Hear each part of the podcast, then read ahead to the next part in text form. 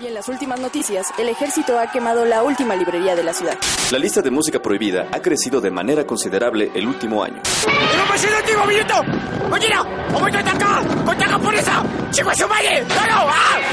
¡Seguimos informando para Freak News! Transmitiendo desde la capital del imperio, Freak Noob News, lo último que queda.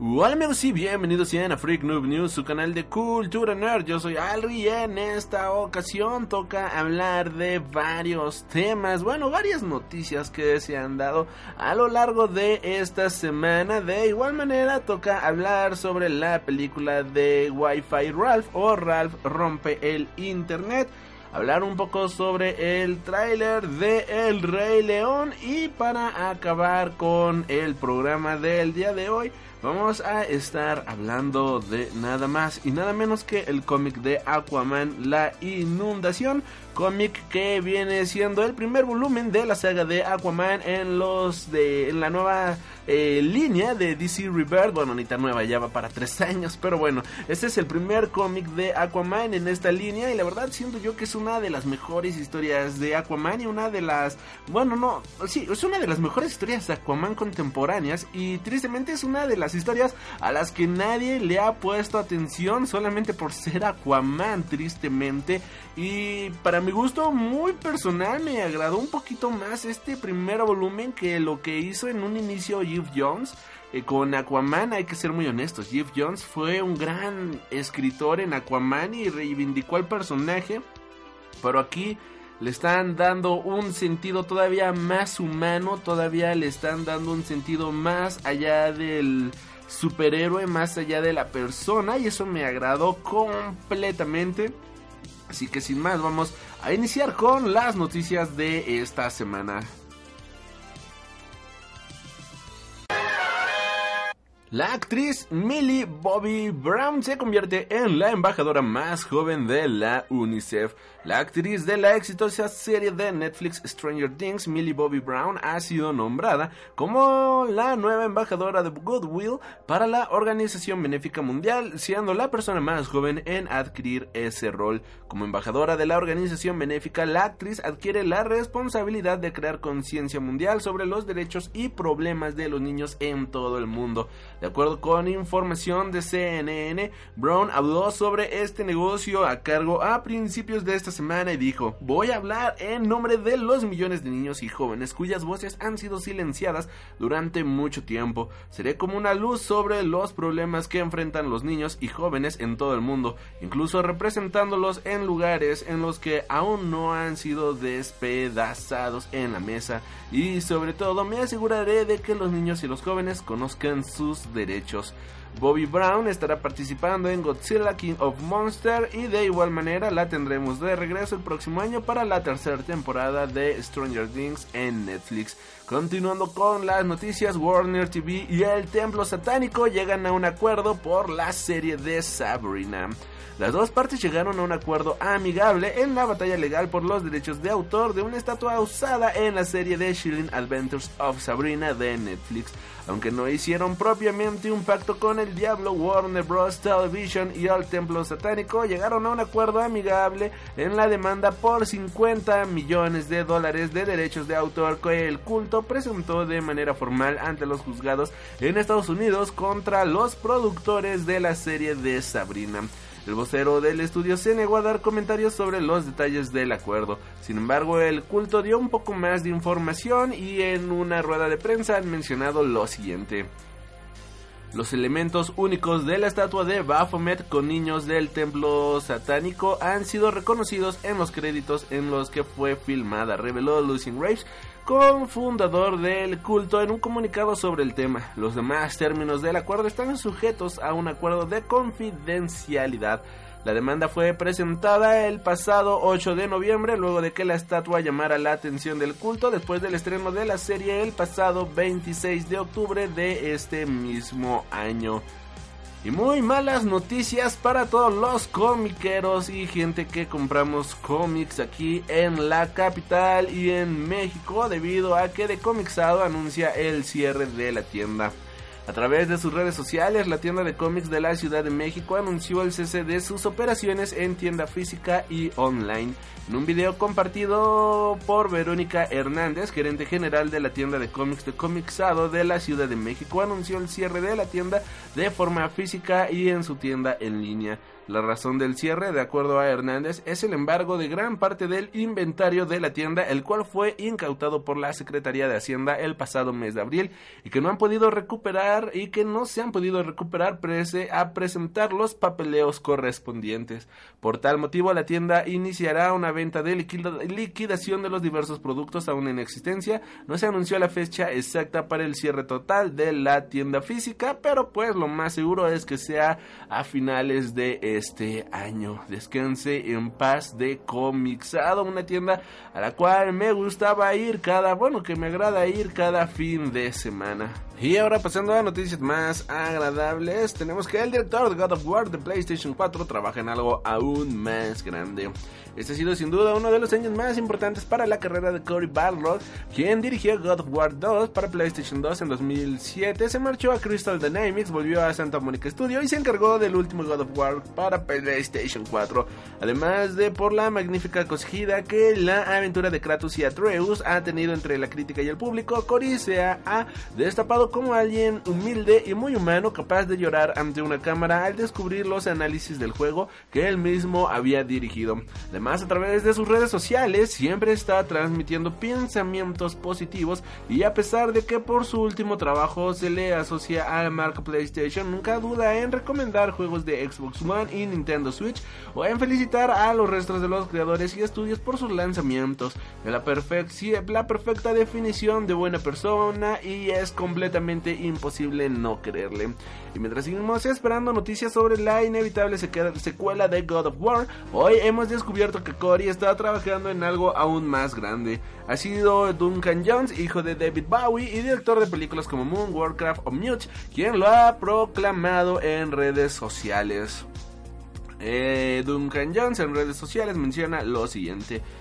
Por el lado bueno, Cory Balrog ha resuelto ser tan dulce, pensativo e inteligente como pensaba que sería por nuestras interacciones online. Y si pensáis que God of War eh, es su, magnum opus, damas y caballeros, estén atentos. Jones ha explicado que su encuentro se debe a que en primer lugar es un fan del trabajo de Balrog y pero también porque también pero también porque quiere una opinión honesta sobre un guion en concreto por parte de un artista que tiene una habilidad increíble increíble para contar historias. La gran pregunta es qué es lo que qué es lo que está trabajando Cory Barrock y que supuestamente será incluso mejor que God of War. ¿Se trata de God of War 2 o será algo completamente distinto? Damas y caballeros, solo el tiempo lo dirá. Y este fin de semana se estrenó Ralph Wi-Fi rompe el internet o Wi-Fi Ralph, que damas y caballeros van a tener, va a haber colaboración entre Wi-Fi Ralph y Fortnite. El bueno de Ralph no solo dará el salto a internet en su nueva película Ralph rompe el internet, sino que también parece que se dejará ver por el popular videojuego de Fortnite. Recientemente se ha descubierto un nuevo archivo de video en la carpeta promociones de los archivos Fortnite en los que se muestra al protagonista de Ralph rompe el internet pasar rápidamente por la pantalla y saludando al espectador. Así lo mostraba Fortnite Battle Royale Leaks a través de su cuenta de Twitter.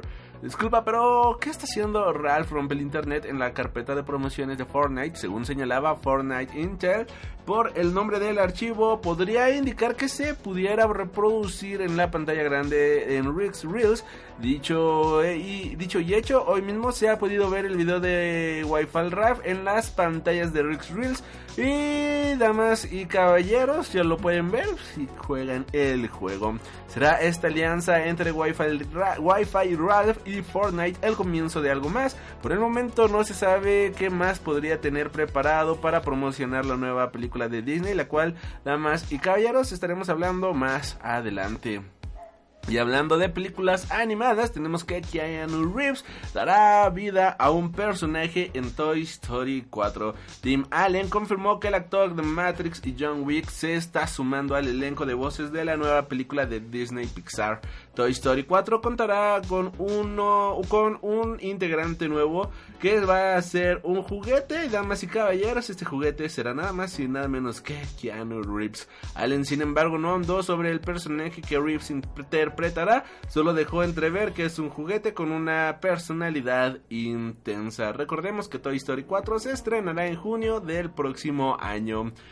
Y ahora pasando al mundo de los cómics, eh, hablando de DC Comics, tenemos que Julie Andrews estará en la película de Aquaman. La legendaria actriz tomará por sorpresa las salas de cine durante la etapa de invierno y no será precisamente en una película a la cual ella está habituada a regresar, mientras que Emily Blunt regresa a las salas de cine en Mary Poppins Return. Julie Andrews de manera sorpresiva estará en la película de Aquaman en un papel dándole voz a un personaje que no se ha descrito todavía y que bueno lo estaremos viendo en pantalla grande y ya están los boletos a la venta eh, en las plataformas de Cinepolis y Cinemex.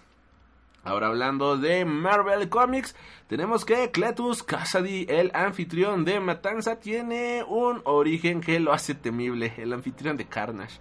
Dentro de todos los villanos que comprenden el amplio mundo comiquero de Spider-Man, sin duda uno de los más peligrosos es Carnage.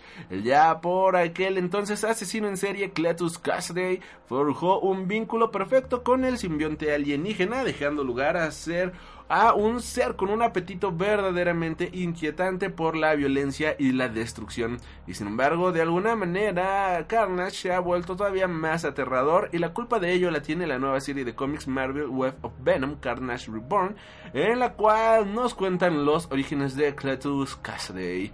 Damas y caballeros, esto va a incluir spoilers del cómic publicado esta semana, así que si no lo han leído o van a esperar a leerlo, adelántale 5 minutos a este podcast. Dicho lo anterior, vamos a continuar.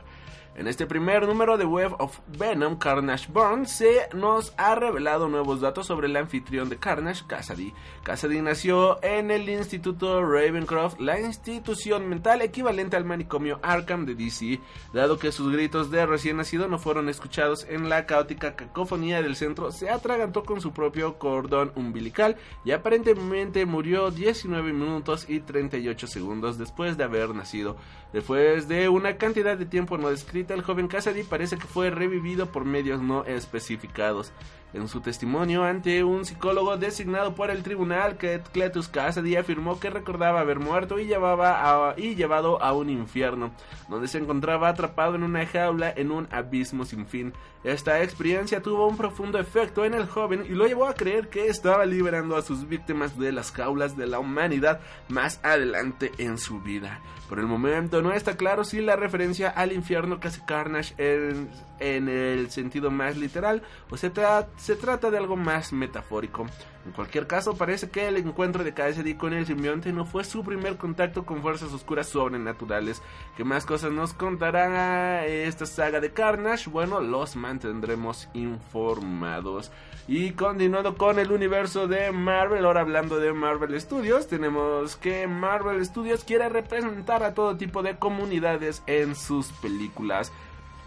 10 años de cine dan para mucho y para Marvel han supuesto el estreno de más de 20 películas y su encubrimiento como el estudio de superhéroes más rentable de la historia. Ahora la compañía revela que su intención es ver representadas en sus películas a todas las comunidades posibles llegar a la mayor cantidad de público que disfrute de sus historias. Victoria Alonso, la vicepresidenta ejecutiva de producción en Marvel Studios, espera ver cómo cada vez es más común ver a otras comunidades representadas en sus futuras personajes y sus futuras películas. Nunca puedes llegar a tener el éxito que estamos teniendo si el mundo entero no ve tu producto. Así que nos hemos propuesto que cada persona y todo el mundo puedan verse representadas en nuestras películas en algún momento. Hacemos dos o tres películas por año, por lo que es difícil de hacer algo así, pero es una de esas cosas que queremos acabar logrando con el tiempo. Por ejemplo, pienso que no hemos representado a la comunidad latina en general. Creo que es algo que podemos hacer mucho mejor. Soy latina y puedo decirte que es algo que llevo esperando y deseo. Comunidad gay tampoco. Soy homosexual y tampoco lo y, y también lo espero ver representado. Es lo que comentaba en entrevista la vicepresidenta Victoria Alonso.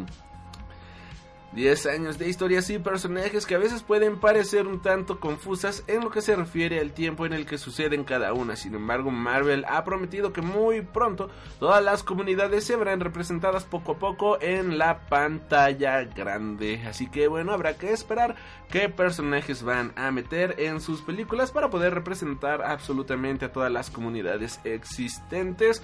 Y yo digo que si quieren representar de buena manera a la comunidad LGBT, tienen que meter a Y a. De verdad es una de las mejores parejas de Marvel, así que tengo fe en que lo hagan, de verdad, tengo, tengo esperanza que lo veamos en la pantalla grande. Y hablando, continuando con el tema de Marvel, pero un poquito más alejado, pues damas y caballeros, un nuevo dinosaurio, dinosaurio es nombrado en honor a Thanos, y no, no es broma. Normalmente es la ficción la que se alimenta de la realidad, pero eso no significa que el proceso no pueda ser también al lado contrario, como por ejemplo a la hora de nombrar una nueva especie de dinosaurio. Así que empecemos por el inicio, amigos míos. En 2014, cuando el científico Sergio Luis Simonato descubría en Brasil la parte frontal de un eje de un dinosaurio, según la Wikipedia, dando paso a que unos años más tarde el equipo de otro científico, Fabiano Vidoy, consiguiese encontrar la parte trasera de esa misma vértebra. Gracias al descubrimiento de ambos científicos, se pudo diseñar un boceto aproximado de cómo era este dinosaurio, cuya especie ha sido catalogada como el Thanos Simonatoy, en honor al personaje de Marvel de Avengers Infinity War, que salió en las películas, también creado por... Ay, Thanos fue creado por Jim Starlin, si no me equivoco. Si no me equivoco, espero no estarme equivocando. Pero bueno, a pesar de que se cree que este animal del periodo Cretáceo no era el principal depredador de su hábitat, sus descubridores, han querido darle este nombre más en honor al personaje de los cómics que por el verdadero significado de Thanos que viene de la palabra griega de la, que viene de la palabra griega Thanatos que significa muerte. Esta no es la primera vez que un dinosaurio es nombrado como un personaje de los cómics de Marvel, pues ya en 2015 una nueva especie de Triceratops fue bautizado como Hellboy por los cuernos que había encima de sus ojos y que tanto recordaban a sus investigadores al antihéroe creado por Mike Miñola. Y ya para acabar con las noticias de la semana, Hugh Jackman no descarta interpretar a otro superhéroe en un futuro. Deadpool lo ha intentado de todas maneras y quiere que Hugh Jackman participe en futuras entregas interpretando a lo ¿no? de misma, bueno, Wolverine junto con Deadpool. Pero bueno, damas y caballeros, al parecer eh, Logan, este actor, Hugh Jackman lo tiene demasiado claro y él pues ya no estaría montando las garras de Wolverine, pero bueno, él continúa abierto a la posibilidad de interpretar a un nuevo superhéroe en el futuro. Esto lo reveló en una entrevista en los MTV Awards. Por otro lado, ya sabemos el juego que se trae Ryan Reynolds que quiere que Wolverine participe, mientras que Hugh Jackman se sigue negando, diciendo que no volverá a interpretar a este personaje y como bien digo, solo el tiempo lo dirá. Y yo espero, yo realmente espero que sí regrese, pero ojalá Ojalá sí regrese. Pero bueno, ya, sin más, nos vamos a un corte musical. Estás escuchando Freak Noob News Podcast, tu podcast de cultura nerd. ¿Me escucha, Jerry? No, no quiero romper tus reglas ni nada. Es tu casa, tu mundo, tu trono de Julio César. Pero te diré lo que pienso sobre la escuela, Jerry. Es perder el tiempo, un montón de gente tropezando entre sí, el, tipo de pregunta dos más dos y todos responden cuatro. Luego la campana suena, te dan un vaso de leche, un pedazo de papel que dice que puedes ir al baño o algo así. Es decir, no es para gente lista, Jerry. Sé que no es una opinión popular, pero es lo que pienso sobre eso. Este fue un buen desayuno, Beth. De veras te luciste con esos huevos. Desearía que tu madre los hubiese comido.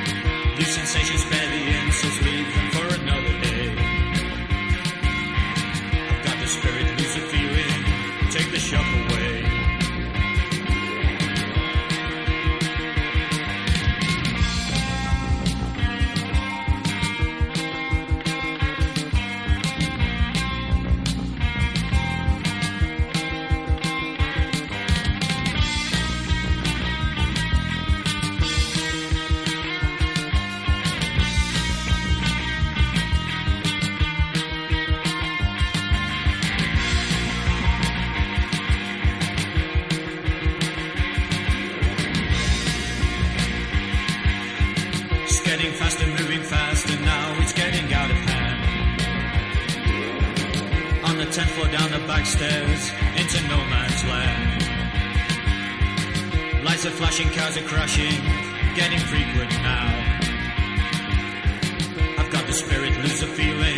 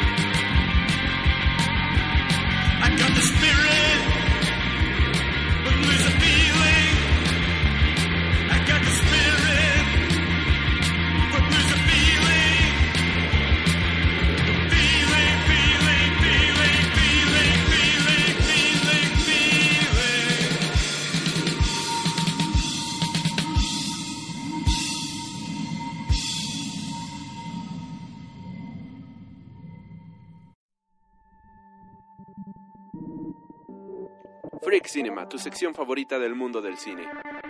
Obi-Wan never told you what happened to your father. He told me enough. He told me you killed him. No. I am your father.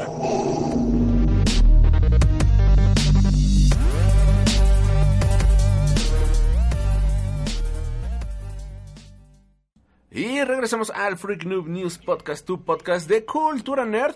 Y bueno, en esta ocasión, en la sección de Freak Cinema, toca hablar de la película de Wi-Fi Ralph o Ralph rompe el internet. Esta película, secuela de la película de Wreck It Ralph, película que a do- todo el mundo que es gamer, todo el mundo que ama los videojuegos, terminó por adorar debido a que era una gran película sobre videojuegos. Era una película que, wow, el mundo de los videojuegos ya necesitaba, ya que era una carta de amor hacia los mismos.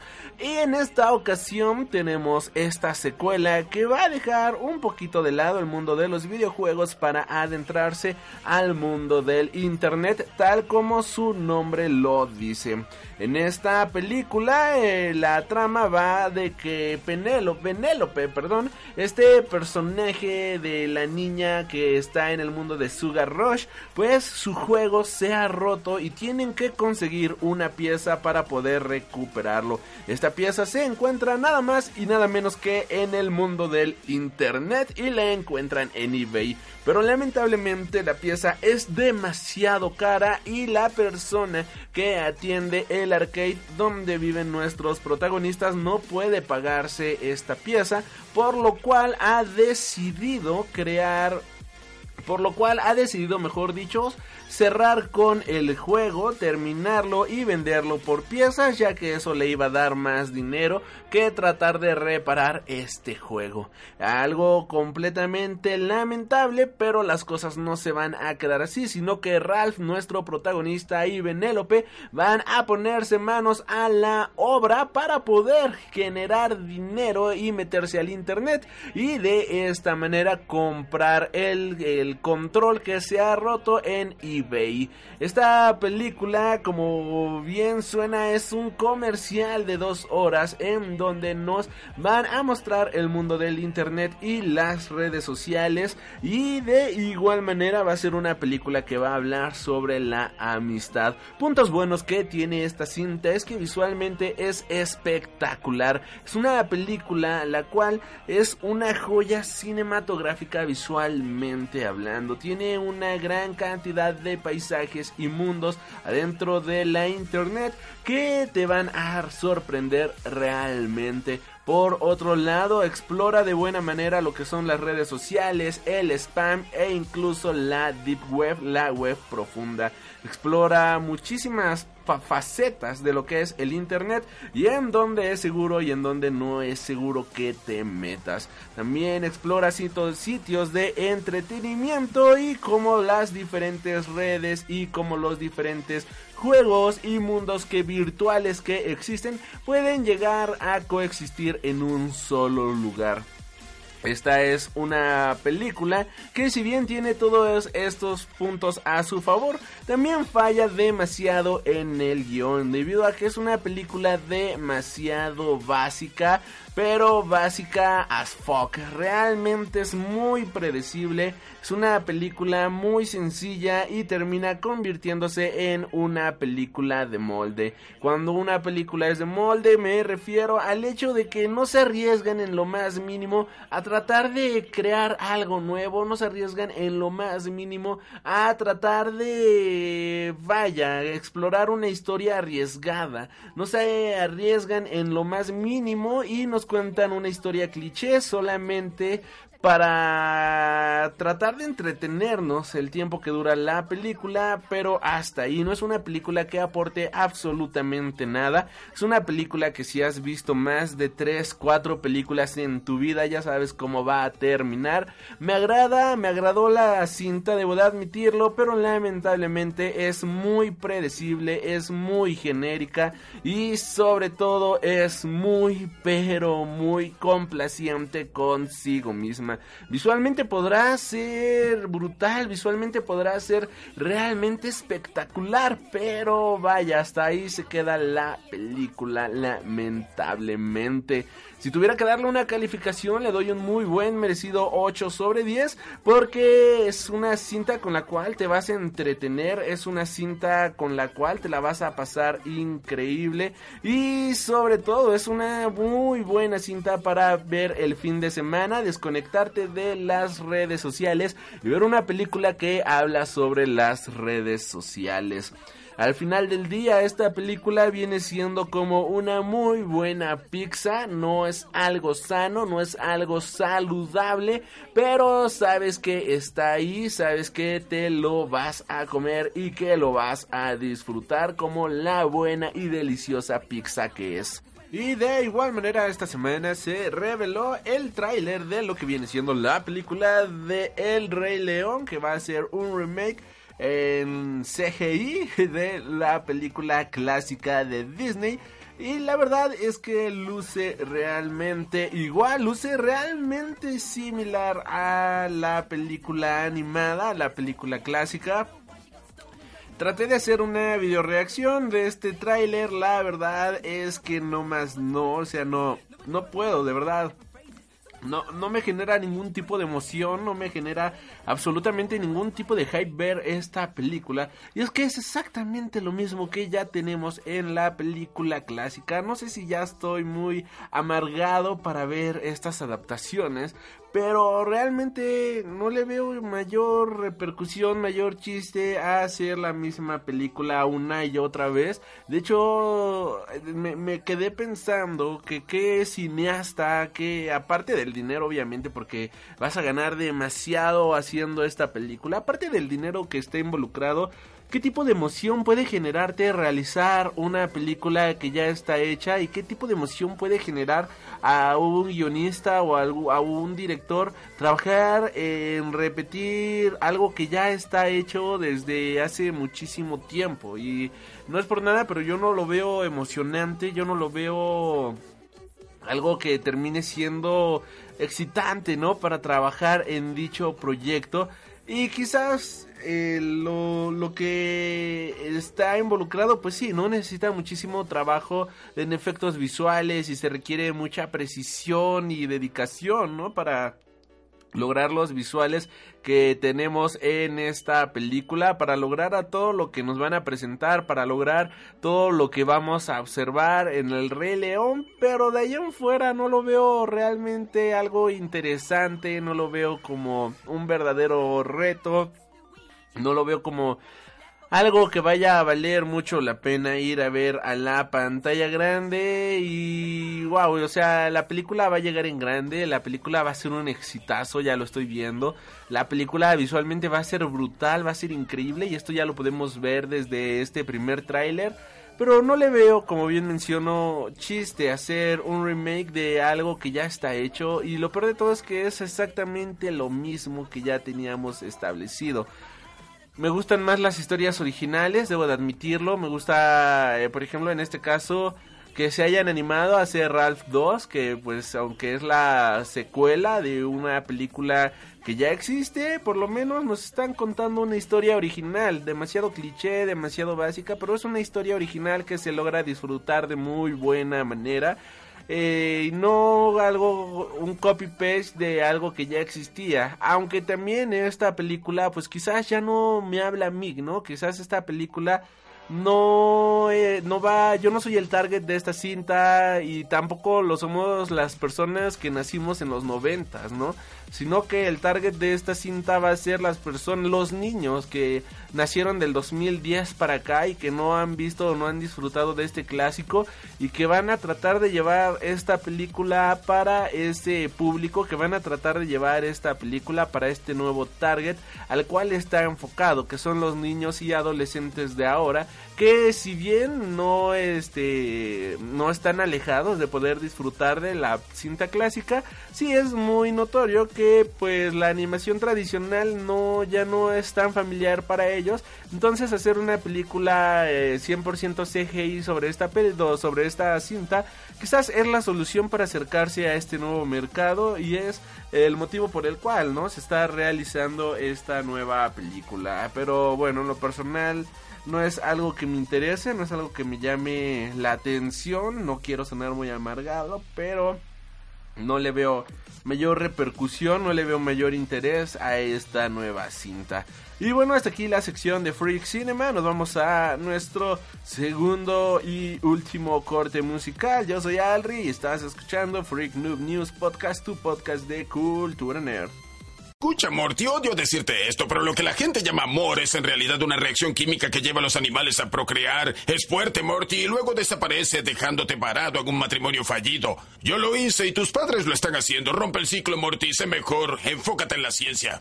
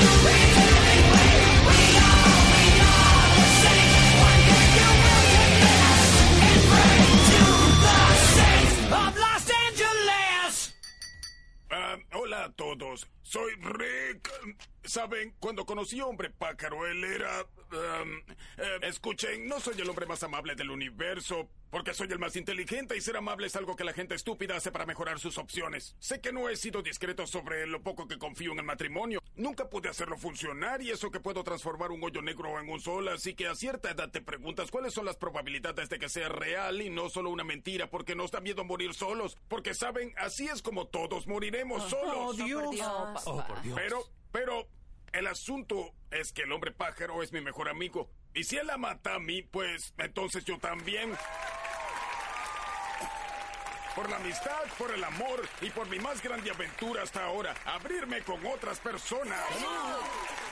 Sí, brindo por eso, infeliz. Gracias.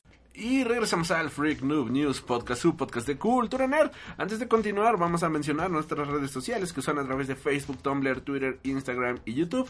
Nos encuentras como Freak Noob News. De igual manera, si estás leyendo, si estás escuchando esto a través de iTunes, te invito a dejar tus valoraciones. De favor, te lo agradeceríamos bastante. Si lo estás escuchando en Mixcloud, te invito a dejar tu manita arriba y compartirlo. Si lo estás escuchando en iBox, de igual manera dejar tu pulgar arriba, dejar tu me gusta y dejar un buen comentario, compartirlo en tus redes sociales para que cada vez podamos ser más aquí en Freak Noob News. Pero bueno, continuando en esta ocasión toca hablar de Aquaman volumen 1, La inundación, este primer cómic eh, que va a dar pauta para la nueva etapa de Aquaman en DC Rebirth.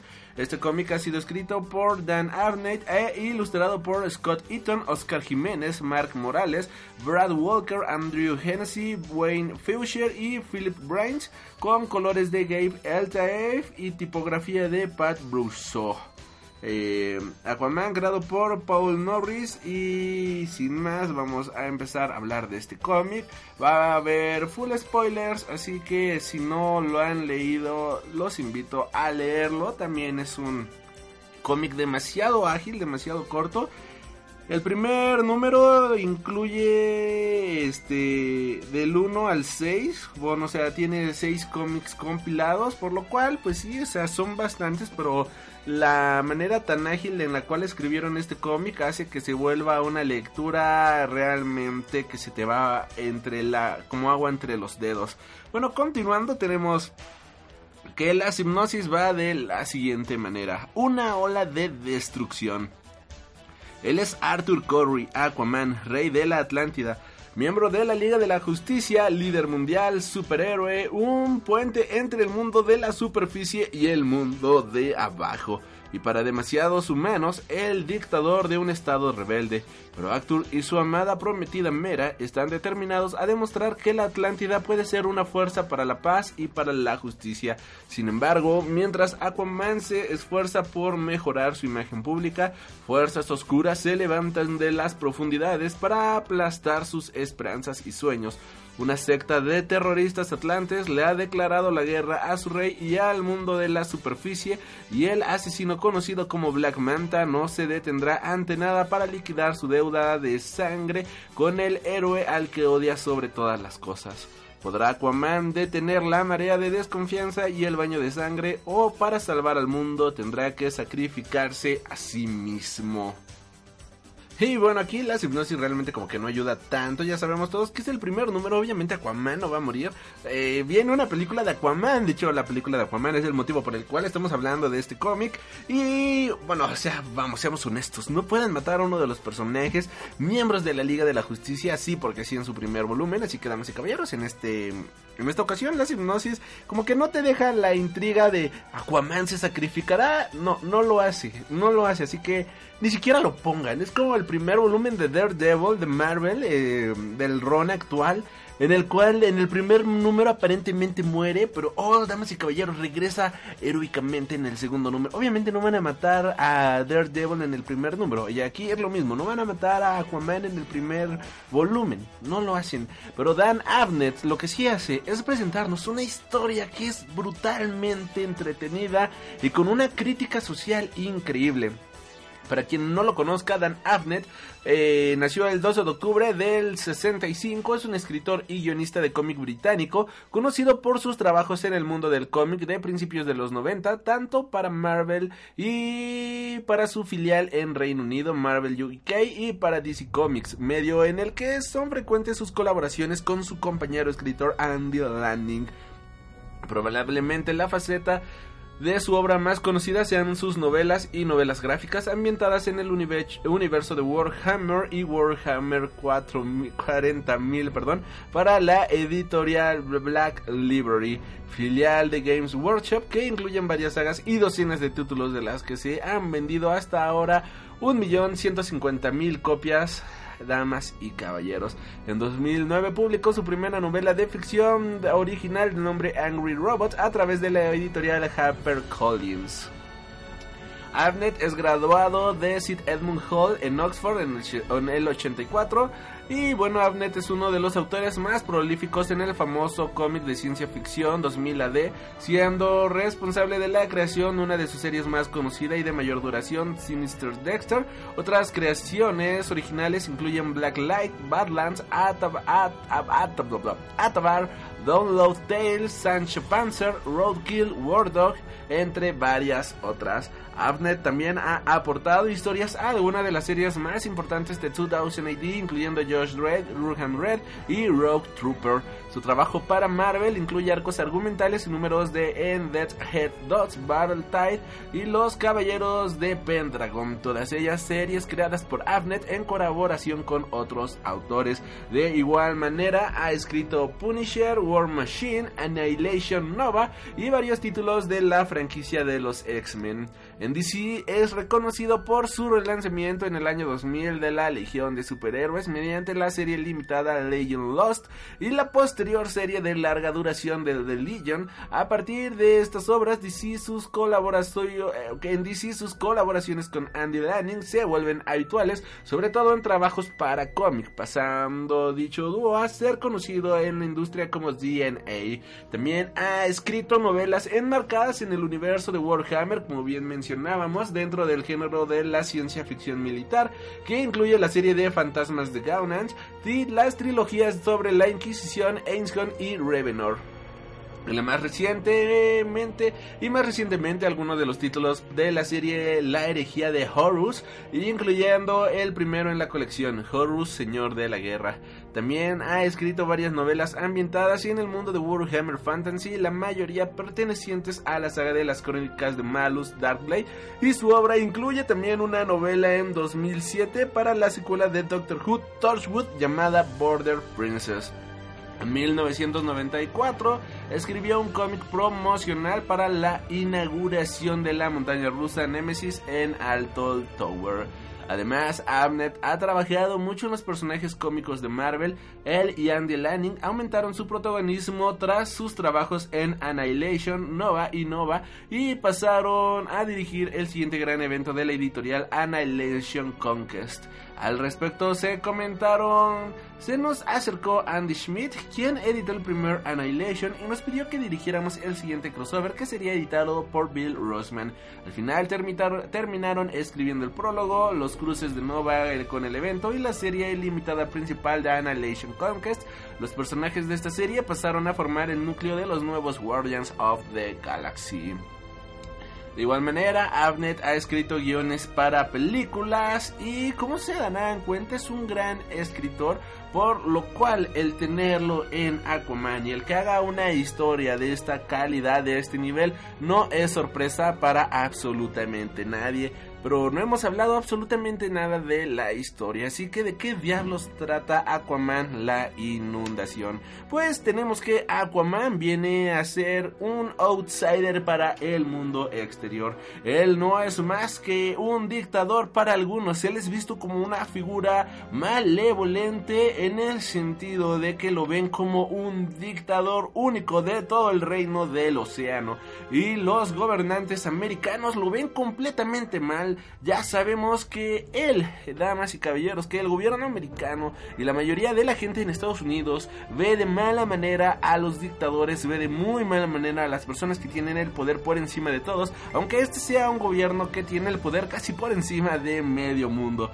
Es por eso que Aquaman ha decidido salir a la superficie y decir, amigos míos, ¿qué creen, damas y caballeros? Yo soy un dictador, sí, si, quieren verlo, soy un gobernante, pero no soy la cosa más mala que que existe. No soy una basura humana, no soy esto que todos ustedes creen que soy. Solamente soy un rey y soy un rey benevolente, el cual toma buenas decisiones por mi pueblo y por los siete reinos que existen aquí abajo del océano.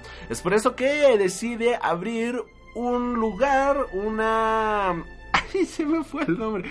Abre un lugar para que la gente de la superficie pueda tener contacto con la gente de las profundidades y viceversa. Es de esta manera como él crea este santuario para la vida y para la sociedad, tanto oceánica como para la sociedad de la superficie. Pero hay algunos radicales que ven este acto como un gran acto de traición y quieren ver solamente el mundo arder, ya que para muchas personas la gente de las profundidades no son más que salvajes y para muchos radicales de las profundidades la gente de la superficie no son más que unos salvajes que se avientan bombas entre sí. Es por eso que este santuario es invadido por terroristas y damas y caballeros, quien termina invadiendo este santuario para la sociedad y para la unión entre sociedades y la unión entre mundos es tomada nada más y nada menos que por Black Manta, quien destroza por completo todos los actos de paz que quería realizar eh, este Arthur Curry, Aquaman, y de esta manera le demuestra al mundo que la gente de la superficie no puede confiar en la gente de las profundidades. los medios están tratando de manipular lo ocurrido en este lugar. Los medios están tratando de manipular todo lo que ha sucedido y quieren ver este acto como un acto de traición en donde pusieron en riesgo a la gente de la superficie una reportera que ha visto todo lo que ha ocurrido, una reportera se pone en pro de Aquaman tratando de esconderse, tratando de apoyarlo en lo más posible y Aquaman en este momento va a necesitar la mayor ayuda posible. Aquaman está solo en el mundo exterior, pero va a necesitar de todos para que esto se resuelva de buena manera. Lamentablemente esto al ocurrir en territorio americano queda visto como un ataque terrorista y en lugar de escuchar a la razón deciden encarcelar y mantener preso a Aquaman, cosa que no es para nada bien vista en el mundo de las profundidades. Es aquí en este número en donde vemos también que Black Manta está eh, quiere ser reclutado, mejor dicho, por un grupo de radicales criminales que están tratando de crear un nuevo desorden mundial, están tratando de crear un desorden mundial en el cual no las cosas no van a salir bien ni para Aquaman ni para la Liga de la Justicia. Por otro lado, el cómic nos va a explicar, nos va a ir mostrando cómo tanto los americanos como el ejército va a estar en contra de las acciones de Aquaman, va a estar en contra de todo lo que ha sucedido. Lo ponen preso, pero más allá de ponerlo preso, lo exponen a que los forasteros no son bienvenidos en este país. Todas las personas que lleguen sin autorización son vistos como criminales y son tratados como lo mismo no importa que seas el rey más benevolente de la historia, no importa quién diablo seas. Si eres un outsider para Estados Unidos, entonces no eres más que un criminal, un fuerte golpe al gobierno de Donald Trump por parte de Dan Arnett, en donde demuestra cómo, damas y caballeros, una persona con unas ideas tan radicales puede detener absolutamente todo lo existente. Mera también no se va a quedar con las manos cruzadas. Mera es la esposa de Aquaman y lo que va a hacer es tratar de rescatarlo. Aquaman le dice, no, no me ayudes. Aquí estoy preso, pero hay que demostrar que nosotros no somos los violentos. Hay que demostrar que nuestro pueblo no es el violento y que nosotros no somos los salvajes. Así que es por eso que exijo que me dejes aquí y vaya, o sea, no pongamos las cosas en, en un término peor que pueda desembocar en una tragedia para ambos reinos, para ambas sociedades. El gobierno americano sigue tratando de sigue tratando de traidor prácticamente a Aquaman, lo siguen tratando como una completa basura. Y bueno, Mera se harta de esto, él dice al diablo con sus instituciones, al diablo con sus leyes, malditos racistas, casi casi. Y lo que hace es escapar junto con Aquaman.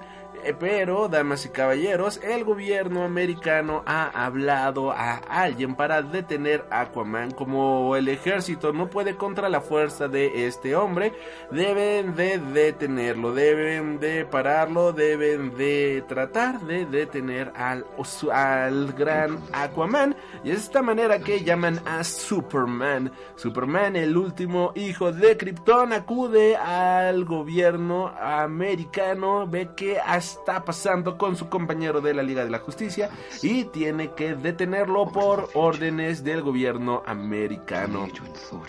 Aquaman se enfrenta mano a mano con Superman y le dice que por lo menos él no es un títere del gobierno. Aquaman es un es un rey, es un rey benevolente, damas y caballeros, y que no se deja manipular por ningún gobierno. Superman no es más que un títere y un instrumento que el gobierno americano usa para impartir miedo en diferentes lugares y tratar de poner un orden que no es real, tratar de imponer un orden inexistente. Superman, la voz de la razón, se enfrenta contra Aquaman, en donde Superman no está escuchando, él solamente quiere que Aquaman se detenga y Aquaman le hace ver de que no se han llevado bien, que él solamente es visto como el hombre pez, el hombre que habla con los peces, damas y caballeros, y que él no es absolutamente nadie comparado contra su querida Trinidad, Diana, Batman y Superman, el trío fiel y honesto que, damas y caballeros, todo el público adora, Green Lantern, Flash, Cyborg, pero que nadie apoya a Aquaman. Aquaman solamente es visto como el débil, pero que no va a dejarse con las manos cruzadas cuando las cosas están realmente mal.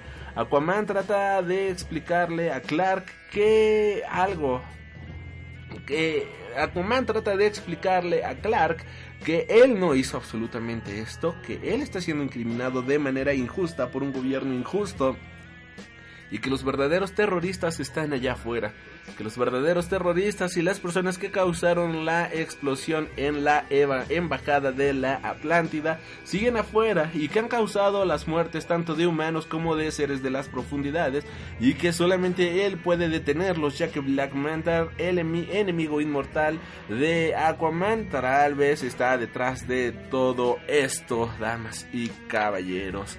Mientras Superman sigue peleando con Aquaman, dice, ¿sabes qué? Yo no puedo seguir así. Soy un rey, soy el gobernador de los siete mares y esto tiene que acabar, esto se tiene que detener ahora mismo.